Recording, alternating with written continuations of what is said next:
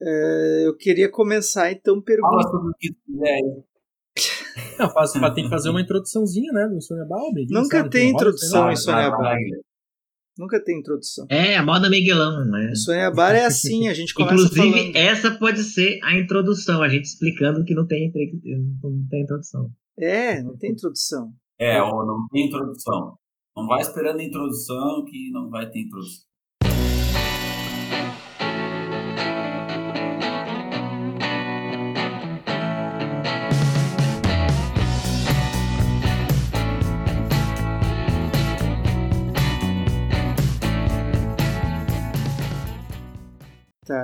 Eu, queria começar então perguntando pro Alessandro o que, que ele quis dizer quando ele nos disse que ele estava meio sem vontade de falar. Né? Se, quando a gente estava propondo assuntos para a gente gravar o Insônia, que ele disse que estava meio estafado, que não, não sabia muito o que falar. O que, que isso quer dizer? A ideia é que a sensação, na verdade, né, é que todas qualquer coisa que tu começa a fazer hoje em dia parece que tem uma, uma dimensão muito grande. Então, tu é, por exemplo, começar a jogar um jogo novo e aí tu começa a pesquisar um pouco sobre aquilo e tu vê que aquilo tem uma dimensão gigantesca, tem um milhão de pessoas falando sobre aquilo. Tu quer aprender a plantar alguma coisa no, num vaso, vai ter lá um milhão de pessoas dizendo como aquilo deve ser feito e que essa dimensão gigantesca que tudo tem, é, ela, ela já cria um cansaço antes de começar a tarefa. Parece que eu preciso me desconectar, parece que eu preciso ficar meio analógico para conseguir fazer as coisas andarem. Se, se, eu, se eu quiser fazer da melhor forma possível, parece que existe uma frustração inerente, porque sempre vai ter alguém melhor para fazer o negócio. Parece sempre que tá fazendo as coisas meio errado. né? Então, eh, e tem tanta gente falando sobre tudo e parece até irônico da gente estar fazendo um programa falando sobre isso, que tem gente demais falando. Então a gente está fazendo coro a, esse movimento de muita gente produzindo muito conteúdo e tornando tudo muito grande. Basicamente era essa aquilo que eu estava tentando explicar para vocês lá no nosso grupo de Telegram, mais ou menos por aí. Não fica- sei se isso é algo muito particular ou se isso também incomoda outros, né, vocês, ou sei lá, quem mais poderia manifestar a respeito. Tá, tu, eu queria te perguntar uma coisa. Tu, tu fica com a, com a sensação assim de. Já tem tanta coisa, por que, que eu vou fazer ser mais um fazendo? É mais ou menos isso? Isso, isso é um, é um aspecto. Isso é um aspecto, sim. Sim, Essa é aquela preguiça de falar que eu falei, essa sim. falta de vontade de se manifestar mesmo. Assim. Isso começa a, a se manifestar para mim até em conversas que eu tenho com amigos. Assim, elas começam a vir os Uhum. pontos e eu já fico, já vem assim, vai, né? Poxa, de novo essa. né, novamente falando sobre determinado assunto, não sei o que, e eu acabo falando menos, falando menos e, e cansaço, né? Uma espécie de cansaço mental, assim. De acompanhar tudo também, né, cara? Tipo, hoje em dia, tu começa uma conversa com alguém e o cara já te lança três séries e dois podcasts que tu nunca ouviu falar e que supostamente é imperdível. Aí já bate aquela coisa assim do. Ah, tô, tô atrasado, né? Tem que É dar, o- dar conta de É o melhor podcast de todos os tempos da última semana. Né? É, assim. Pô, se Ah, não é- me engano, o primeiro episódio, quando fala isso do nosso podcast, né? O seu novo podcast preferido, uma coisa assim. Eu entendo, eu já passei por isso, né? Hoje eu não não sinto mais tanto isso, porque por que, que eu não sinto mais tanto isso eu não sei, mas assim eu sentia isso há um tempo atrás, sabe? Também, ah, por que, que eu vou fazer alguma coisa ou eu falar se já tem tanta gente fazendo? Mas ao mesmo tempo, tu vai olhar esse monte de gente fazendo, ou tem ou tá um copiando do outro, ou tu vê que são é, muito diferentes um do outro. Daí tu pode pensar assim, tá, copiar eu não vou querer. Não precisava realmente ter tanta gente falando de um certo assunto se é para ficar copiando um que o outro está falando, o mesmo estilo, mesmo modelinho e exatamente as mesmas coisas. Mas se tu tem algo diferente para dizer sobre aquele assunto, talvez até valha a pena. Mas mais do que isso, o que me o que mudou um pouco meu jeito de pensar foi não vou procurar se estão falando ou não sobre um certo assunto que eu quero falar. Entendeu? Não interessa. Eu, se eu quero falar sobre um certo assunto, não interessa se falaram já ou não. Eu não vou nem procurar. Vou fazer eu minhas pesquisas é, da forma, digamos, tradicional, convencional, sabe? Vou ler a respeito do assunto, que é mais. dá menos essa sensação de que está todo mundo falando. Se eu for assistir uma série, bem produzida é uma coisa, mas se eu for assistir alguém no YouTube ou ouvir um podcast, daí essa sensação bate de, oh, mas já tem gente fazendo, ó, sabe? Então eu evito uh, pesquisar coisas assim no YouTube ou em podcast de assuntos que eu quero falar. É, eu não sei se faz algum sentido isso que eu falei para vocês. É fácil, fácil. Parece ser aquilo que eu comentei de, de uma necessidade de, de se tornar um pouco mais analógico, né? É, então, é. enfim, né, para bolar o teu jeito de fazer a tarefa que tu tá, tá, tá planejando. Sim, porque tu Eu acho que o que o Guilherme falou tem muito a ver com a perspectiva de quem é produtor de algum tipo de conteúdo, ou que quer ser produtor de conteúdo. Né? Que é tu dizer, ah, eu quero falar sobre algo, eu quero disponibilizar algo para todos, eu quero criar um canal, um podcast. Aí é bom tu não pesquisar demais Senão aquilo até acho que meio que afeta a tua criatividade, tua capacidade de ser original. Talvez tu acabe pegando trejeitos, piada sem querer, sabe? Tu acaba fazendo uma coisa meio repetitiva pro rebanho, assim. Uh, mas eu acho que eu sinto mais a, a empatia com o que o Alessandro relatou como consumidor de, de, de conteúdo mesmo. É a sensação de que, cara, eu só quero consumir conteúdo, mas por onde eu começo, sabe? Com quem eu começo? E, e será que eu não estou perdendo tempo com, com, o pior conteúdo possível daquela área? Ou, sei lá. Acho que fica um pouco mais difícil selecionar a qualidade de conteúdo, porque a, o volume é, é acachapante, sabe? Ainda mais se tu começa a ver assim, sei lá, eu tenho aqui o interesse de plantar que nem o Alessandro deu exemplo. Aí tá, eu tenho interesse de fazer aqui uma hortinha. Só que daqui a pouco tu começa a ver que tem canais de conteúdo sobre planta e hortinha em outras línguas. E aí tu vê tem um cara, sabe, na Coreia fazendo um troço fantástico. 이게 바로 인삼입니다. 인삼 5년생입니다. E ele disponibiliza o canal dele com legenda em inglês. Aí, opa, isso de repente ficou acessível para mim porque eu leio em inglês. Do contrário, eu já poderia simplesmente ignorar que o cara existe, né? O cara tá falando coreano, eu não vou entender mesmo. Mas daí tu começa a ver o cara falar da Coreia, das táticas e técnicas da Coreia, do solo não sei o que da Coreia, das plantas que só tem na Coreia. E aí aquilo começa a te dar uma sensação de, ah, cara, eu nunca vou ter essas coisas legais que o cara tá dizendo, sabe? Então tu já não sabe se tá sendo bom ou ruim aprender sobre aquilo, sabe?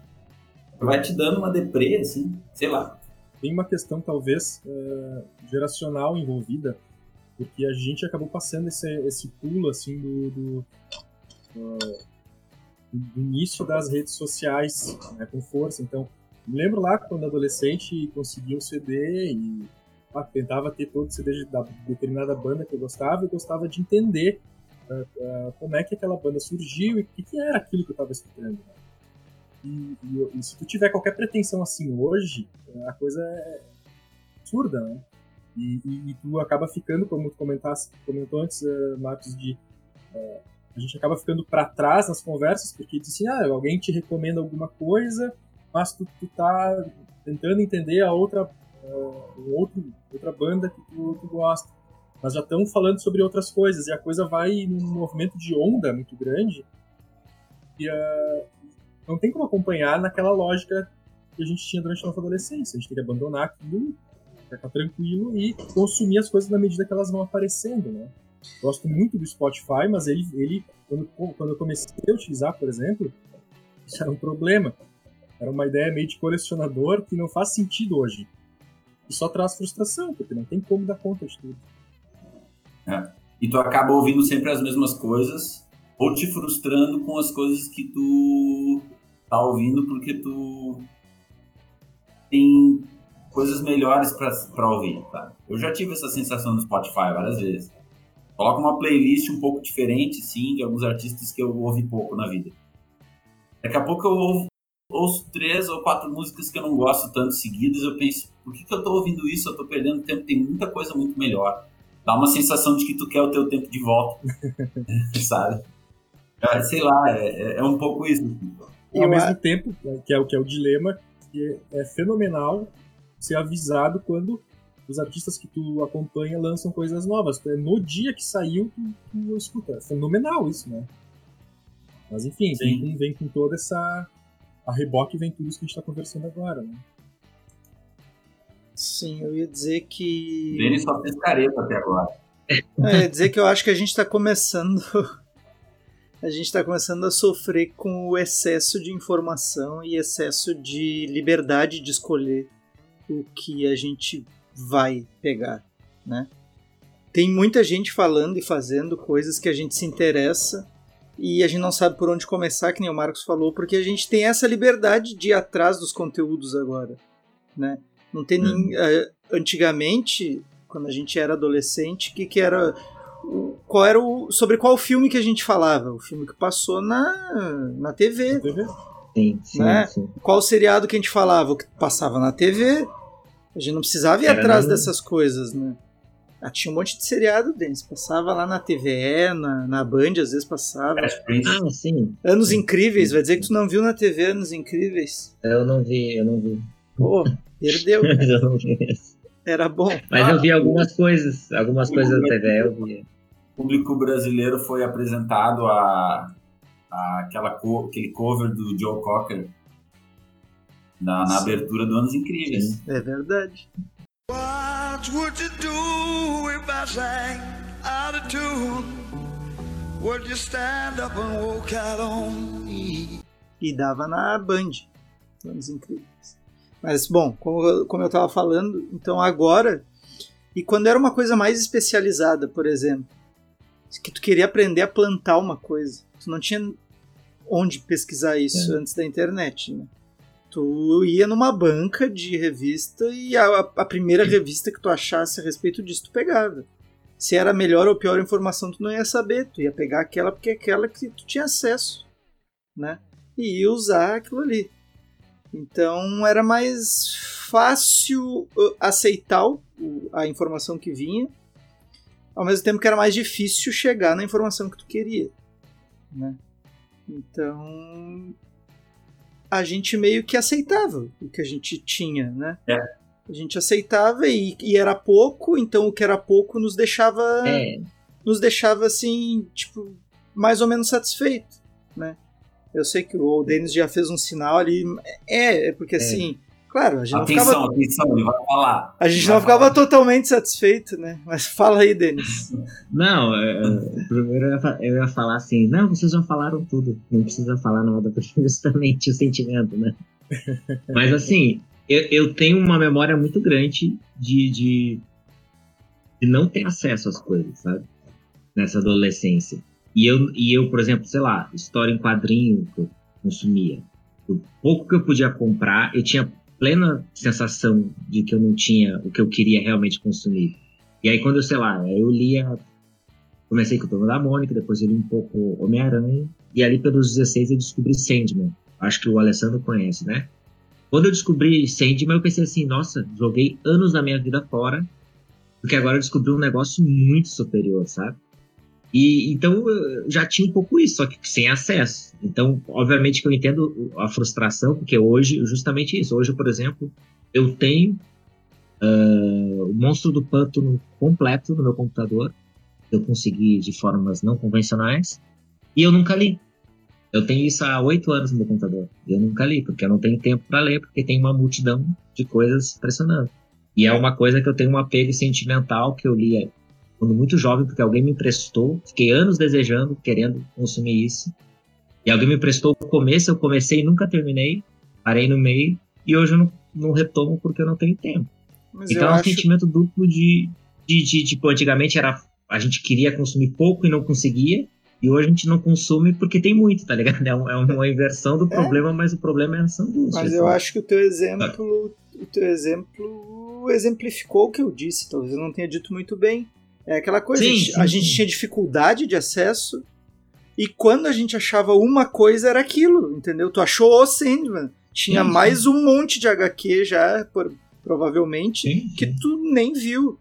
Só que daí tu achou o. Sandman e deu, isso foi o suficiente pra ti naquele momento. Não, mas hoje tem, tem coisas que eu descubro e me satisfaz, só que realmente hoje é mais fu- fugaz, né? A empolgação que você tem em algo, tipo, eu fiquei um ano viciado em Sandman.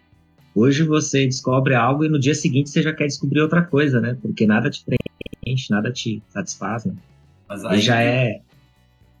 aí tem uma coisa muito forte que assim, tem certos conteúdos que eles não são para adolescente, eles são para qualquer público. Mas em geral, o adolescente é o público que tem tempo para aquilo, para acompanhar aquilo. E tem certos conteúdos que, que a gente ia atrás quando a gente era adolescente para fugir do ócio. A gente tinha tempo demais e a gente ficava lá rateando, olhando para as paredes e, bah, meu, quero fazer alguma coisa, quero jogar alguma coisa. Quero... Daí a descoberta ocupava um espaço que estava vazio. E, e essa, essa mesma pessoa que cresceu assim, ela hoje, ela quer tempo livre para não fazer nada, entendeu? Ela, ela não tá tentando fugir do ócio, ela tá tentando gerar ócio. Então, aquilo fica ali oito anos na gaveta, oito anos no, no teu HD externo. Não é porque tu não tem tempo, é que tu precisa de um certo ócio para que aquilo passe a ser um pouco interessante de novo. Porque senão tu vai ter que investir todo o teu tempo livre naquilo, sabe?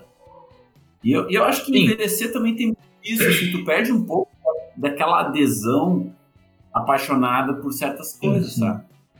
Mas assim, aí eu, eu queria falar de uma parada bem. Eu, não queria falar de profissão, de trabalho, não tô falando de consumo e produção de conteúdo amador, porque a gente também, quando o Guilherme falou lá, fazer, a gente é totalmente amador, não tem interesse. Mas vou trazer pro profissional, né? Eu, eu sou de uma área que é tão dominada pelo excesso, tá ligado? De pesquisa em cima. E eu até falei isso lá no, no grupo Telegram, né? Eu já sinto. E aí, mas eu vou trazer outra discussão, que é assim, tipo, é uma coisa de ilusão de controle que a gente tinha na adolescência sobre quem nós somos. E nós somos o que nós consumimos. Então, o Alessandro falou da banda. Obviamente, tipo, pô, eu trabalhei meses, trabalhava meses, meses, meses para comprar um CD. E hoje eu baixo, eu escuto esse CD no YouTube. Em cinco segundos eu dou um busca e já tô escutando ele. Então, obviamente que, tipo, essa. Não sei como explicar isso, mas o nosso trabalho para conquistar isso aumentava a recompensa depois. E hoje a gente totalmente perdeu isso pelo excesso de facilidade.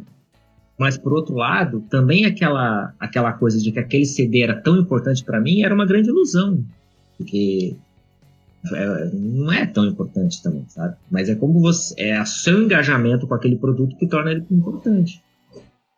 Então acho que assim, eu tento buscar esse engajamento com as coisas sem me preocupar muito com o que o Guilherme falou também, com o que os outros pensam.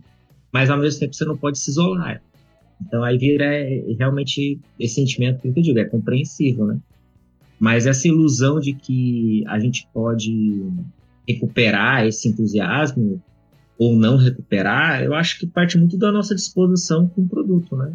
Porque também a gente vai ficando mais velho, mais chato. Tipo, a cabeça nossa de adolescente não tinha a formação em história, que faz a gente ficar muito criterioso, muito, Muito chato. muito Chato, chato. É, chato. é chato. a gente Chata é a disso, né? palavra. Mas assim, mas as, as pessoas estão ficando chato porque elas estão consumindo muito conteúdo também, que é um pouco que o historiador fica. Por que, que o historiador não se empolga fácil? Porque ele é um cara assim, quando alguém fala, nossa, isso aqui é um evento muito importante. Aí o historiador, tipo, porra, velho, eu já li, nem é tão importante assim, tem, se repetiu na história várias vezes. Porque ele tem, ele, como ele pesquisa, né? Ele não, o leque dele de se surpreender diminui. Só que hoje todo mundo está um pouco, entre aspas, bem entre aspas, historiador, porque todo mundo vive um excesso de informação. Então ninguém se surpreende de nada ou se surpreende de forma totalmente artificial também. Né? Só os adolescentes se surpreendem, né? Volta e meia a gente vê eles descobrindo coisas óbvias. É. e aí rola os memes, né? Silêncio que o jovem tá descobrindo, não sei o quê. É. Você lembra do Quem é Paul McCartney, né? É, quem é Paul McCartney? Sim. Quem é Paul Não, McCartney? cara. E a, a televisão explora isso, porque eu não, eu não lembro quantas vezes já a Globo fez a primeira vez de uma coisa, sabe? Primeira vez sempre é repetida, sabe? A televisão.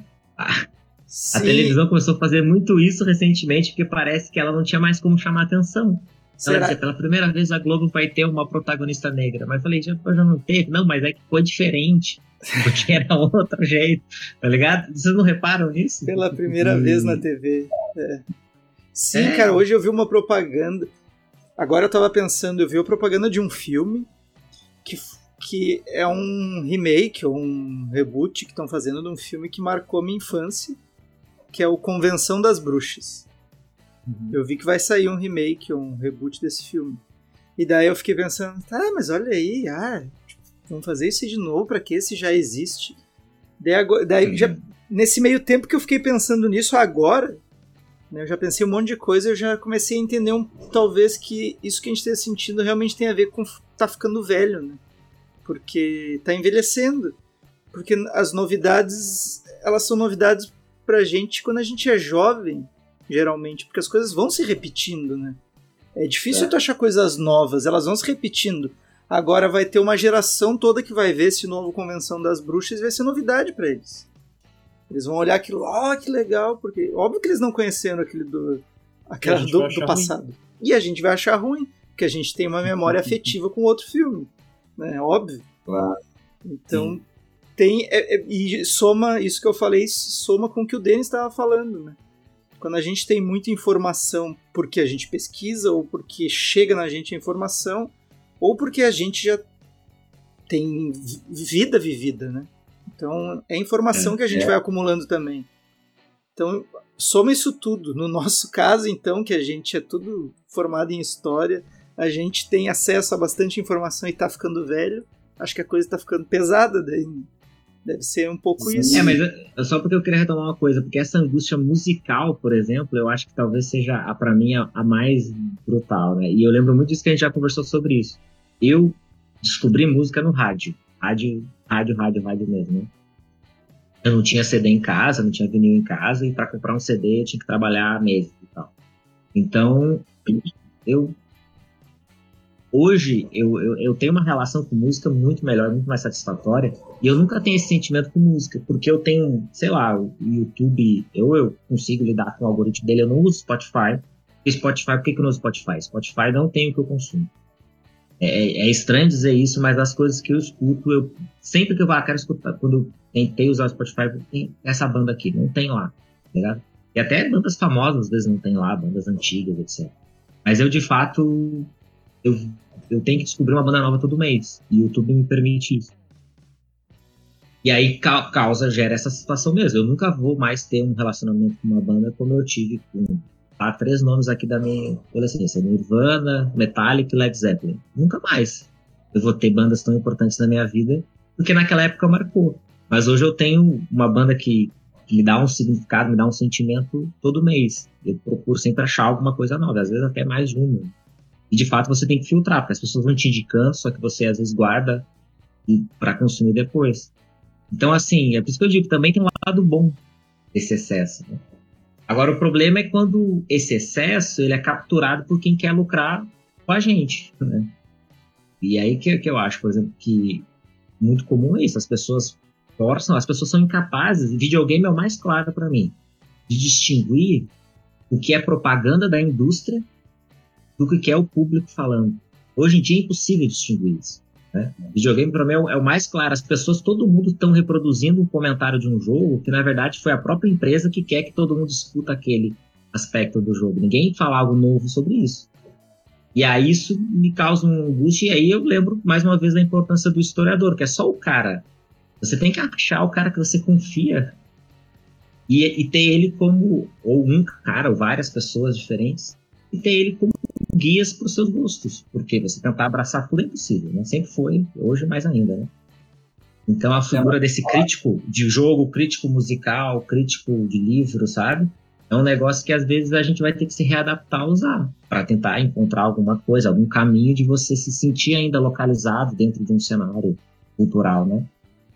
E eu acho que esse processo vai acontecer naturalmente, só que na minha opinião hoje é o momento que a indústria não consegue lidar com isso, porque o crítico como cara independente não existe nas redes sociais, né?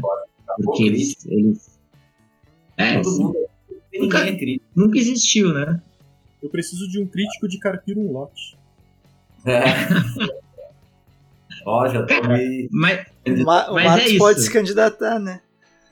Posso, mas tu falou em. Tu Você- falou em. al- Alguém tá lucrando com a gente. Não tá isso que tu falou com o lance da nostalgia que o Guilherme mencionou.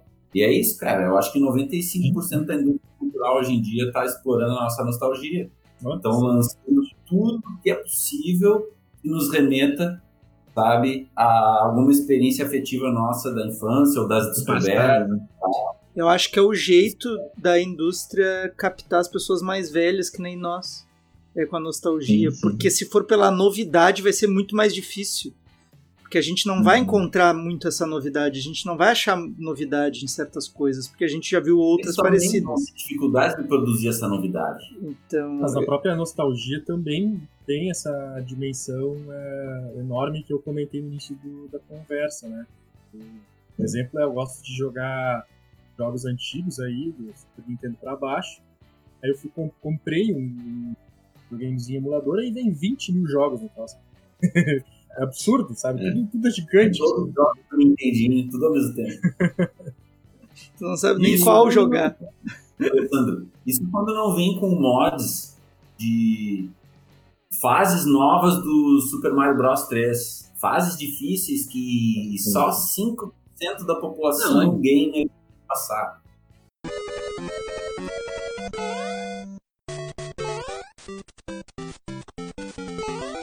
E aí, escolha.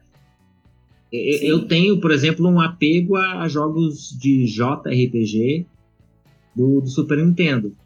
Então, tipo, meu último. Eu só joguei Final Fantasy de PlayStation bem mais velho, tá ligado? Só joguei um. É o Esse- 7, que esse J- que era imperdível. Esse J é de japonês? Isso, isso, é. Que, mas aí, vou só explicar. Eu, hoje eu não jogo mais nenhum desses. Porque a característica desse tipo de jogo é ser interminável. Tá ligado? Então não dá, tá ligado? Tá. É. Dá. quando início Eu da prefiro voltar a jogar. Quando ele falou a pri- a primeira vez sobre isso, já na nossa conversa, eu nem tinha entendido que ele estava se referindo a um volume muito grande de opções. Eu, a inter- primeira interpretação que eu fiz é que dentro de apenas uma escolha, de apenas um jogo, já tem uma infinidade, já tem um- um universo ali dentro, sabe? E só isso já cansa. É. sabe? Ah, também, né? Tem as duas É, eu coisas, eu, acho- acho. Lá no início também eu comentei que eh, eu indaguei se isso é uma preocupação é uma preocupação muito particular ou, da, ou outras pessoas têm isso. Mas quando eu vejo que existe a possibilidade de tu assistir os vídeos no YouTube com velocidade maior, mostra que tem mais galera preocupada com isso aqui, que tá tentando fazer tipo check. Agora na Netflix também, né? Isso é muito absurdo. Como é que vai assistir uma série É numa velocidade maior? Mas Absurdo, não é absurdo dentro dessa ideia. É, Ela faz Sim, sentido dentro desse contexto. A galera Sim. tentando fazer checklist. Sai a série, uma série completa, uma temporada inteira nova sai é, do dia pra noite e a galera tem gente que termina É, é, num tempo menor do que se tu somar todos os, os- os- os outros episódios. E tem esse interesse ser o primeiro, esse Tipo, tá, que tá na, na, pra participar da onda, tá comentando da série, ou de um jogo também, tu joga jogo pra caralho. essa onda. Pra ter controle sobre essa onda, porque tu vai chegar antes da onda, né? mas assim, eu, Eu acho que eu, eu Eu quero. acho que rola muito. Só pra comentar ali, eu acho que a gente está chegando perto de um, de um fim desse assunto e migrar para outro, não sei. Mas tem uma coisa muito importante também que assim, a nossa adolescência era muito uma época que tu não era bom ser o diferentão. Ou pelo menos vasta maioria da- da- das cidades onde tu crescia no Brasil, centros urbanos e periferias, ser diferentão não era uma coisa muito boa, não. Significava que, que sei lá, tu ia ter que nadar contra a maré em certas coisas. Então, a luta era para pertencer, a luta era para ser parecido, era para É. ser reconhecido, era, ó, nós gostamos disso aqui junto.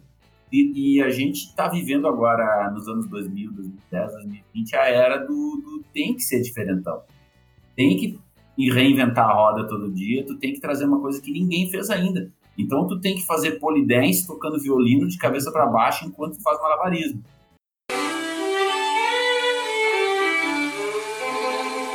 Porque só tocar Paganini no violino não é suficiente. Tem que tocar Paganini fazendo polidense. Não é suficiente só a música ou só a, a performance, só o instrumento, entende? Mas Então- aí é, é, eu volto para a questão, aí eu só consigo pensar como histórica, que hoje, hoje não. As pessoas sempre. Principalmente se você começa a ter um pouquinho mais de, de poder financeiro, e que eu digo um pouquinho mesmo, classe média, tá ligado? As pessoas têm muita ilusão sobre si mesmo, tá entendendo? Então essa pretensão de, de ser especialista numa coisa não tem nem na minha área profissional. É isso que eu tá ligado? Agora eu tô linkando o que eu falei antes. Cara, é tão ilusório eu tentar ser um cara rodão da minha área, que é uma, que é uma área que, que, que é uma tradição, enfim, de milenar, eu tentar ser, dominar qualquer coisa é, é muito ilusório. Mas tem muito disso, porque eu fico chocado, eu sempre falo isso nas nossas conversas também. Eu não fui criado para ser uma estrela, sabe? Vai lá, filho, faz faculdade, vence na vida. Eu fui criado para sobreviver. E meus pais estão bem felizes se eu tô sobrevivendo, se eu não tô caído aí no, no, no chão, bêbado, eles estão é, eles estão felizes porque tá bem, tá vivo, tá se sustentando, tá ótimo. Vai, Mas eu- eu sinto, vai ser cara. ghost na vida. É, não, mas eu sinto assim, em galeras mais jovens ou galera da nossa idade que, que, que, que vem de classe média alta, Tu já acordou na sarjeta. Não, é, já pode Ó. acontecer. Não, não deu pra entender nada, viu, Marco? Só sarjeta. Só pra te avisar. É, eu só entendi que eu acordei na sarjeta. As madrugadas que ele acorda em Coimbra na sarjeta. Acontece mesmo. Mas o, o que acontece é que eu digo assim, tipo, mesmo galera mais velha, é, é muito cruel você criar essa ilusão de controle e que às vezes a própria rede social te dá, tu vai lá, tu posta algo que tá no assunto do momento, todo mundo te dá 100 curtidas e você, nossa, contribuir de alguma forma. Não, você não contribuiu nada, você não tá fazendo nada. Você tem que contribuir consigo mesmo, se reconfortar no seu consumo com o produto ou com a sua comunicação. Mas não enfim, é muito. É legal você trocar ideia com os outros sobre o que você consome. Mas sempre vai esbarrar. A gente é quatro exemplos. Nós somos muito parecidos, mas a gente não concorda sobre nada, né? Então, é o exemplo de como é a relação, sabe? Então, é, é, é- é por isso que eu digo. A gente vai ter que se reeducar com os produtos. A ilusão de controle tem a ver com juventude, mas a ilusão de controle tem a ver com pouco saber. Porque quanto mais tu sabe, mais tu sabe. Exatamente. Quanto tu não sabe, mais Uhum. vai ficando. Então, vai subindo na, na área super especialista da especialidade da especialidade em antiga. E aí tu vai te dando conta do universo que tu não sabe. Agora o cara que entrou lá, o teu aluno de primeiro semestre, cara, eu tenho certeza que ele tem muito mais arrogância que tu, muito mais pretensão de saber, completar alguma espécie de coleção do saber, sabe? Sim, sim. Então tem muito isso, sim. E aí casa muito com a velha máxima do, do Guilherme, né? De que todo mundo é burro, né? Porque o que que acontece? Para aí, a, eu vou- a gente vai ter que gravar. Só um pouquinho, Marco, só um pouquinho. Só um pouquinho. A gente vai ter que gravar um outro, um outro dia, um episódio, para eu explicar essa frase do todo mundo é burro. Todo Pra mundo- não, pra não ficar solto no ar, tu dizendo que eu falo Não. que todo mundo é burro. Eu vou, a gente vai fa- fazer um episódio só falando sobre isso. Tá? Daí eu vou explicar o, que- o- o real significado da minha frase. Para linkar o nosso papo com essa questão mais profissional e acadêmica que o Denis comentou antes. né? Eu percebo claramente, assim, vários exemplos eh, que eu vejo no Twitter. Pessoas que estão começando uma área ou têm um conhecimento razoável naquilo, elas se transformam em, populares dentro da rede. Isso faz com que elas tenham certa, certo, certo acesso ah, isso faz uma ponte para elas, para elas terem contato com realmente grandes especialistas da área. Compreende o que eu quero dizer? Ela, Sim, não, ela não foi reconhecida, essa pessoa não foi reconhecida porque é, é, elaborou algum pensamento é, novo, ou, sei lá, alguma- algo, algo significativo. Relevante. Não- Ela não fez nada relevante pro campo, mas ela é influenciadora. E isso Ela é uma- liga ela com alguém que realmente é especialista no, no assunto. E aí, aí a coisa se embaralha. Porque daí é essa pessoa falando é, com é, esse grande especialista, as duas coisas estão misturadas ali. Sim. Não, e linguagens misturadas. Porque o, especialista tem outras preocupações. Normal. Sim. Tem uma coisa muito massa que é essa mistura hoje em dia com autoridade e celebridade. E eu digo muito massa porque eu acho que abre certas perspectivas um pouco mais otimistas, apesar de que, em geral, as pessoas usam pra fazer merda, né? Ah, mas tem ah, toda aquela polêmica que envolveu e a reação negativa que causou, então, em muitas pessoas né, preconceituosas quando a Gabriela Prioli se juntou com a Anitta um canal para discutir temas da sociedade brasileira, temas geral, temas de direito. E ali é massa, porque tem uma pessoa que tem ah, um pé no mundo das autoridades, que é a Gabriela Prioli. É claro que hoje ela também é uma celebridade, mas ela não nasceu youtuber. Primeiro, ela era ah, especialista em direito, certo? Ela tem, ah, vamos dizer assim, um caminho trilhado antes nessa área acadêmica até que ela migrou, certo? E claro, a gente pode. Não, tem sim. A gente pode discutir muito também a questão de como é que ela foi parar na TV. Eu, eu não sei essa parte, mas não, não vou entrar nisso. Mas juntou ali o mundo da autoridade com o mundo da celebridade, certo? Que é a, a Anitta, que ela tem só a questão da celebridade para discutir direito, mas ela leva o conhecimento, faz uma certa ponte uh, através dela para um universo muito grande de seguidores e de ouvintes, pessoas que estavam absolutamente distantes daquelas discussões. Isso eu acho massa. Só que, agora eu vou ser o advogado do diabo aqui contra meu próprio argumento. A grande ilusão é achar que dá para explicar coisas. Tem a ver com aquele artigo do Peter Burke, que o Denis também falou agora há pouco. É aquela coisa do não, basta eu explicar aqui, as pessoas vão entender e as pessoas vão mudar seus comportamentos. E é aquela ilusão pedagógica máxima, né?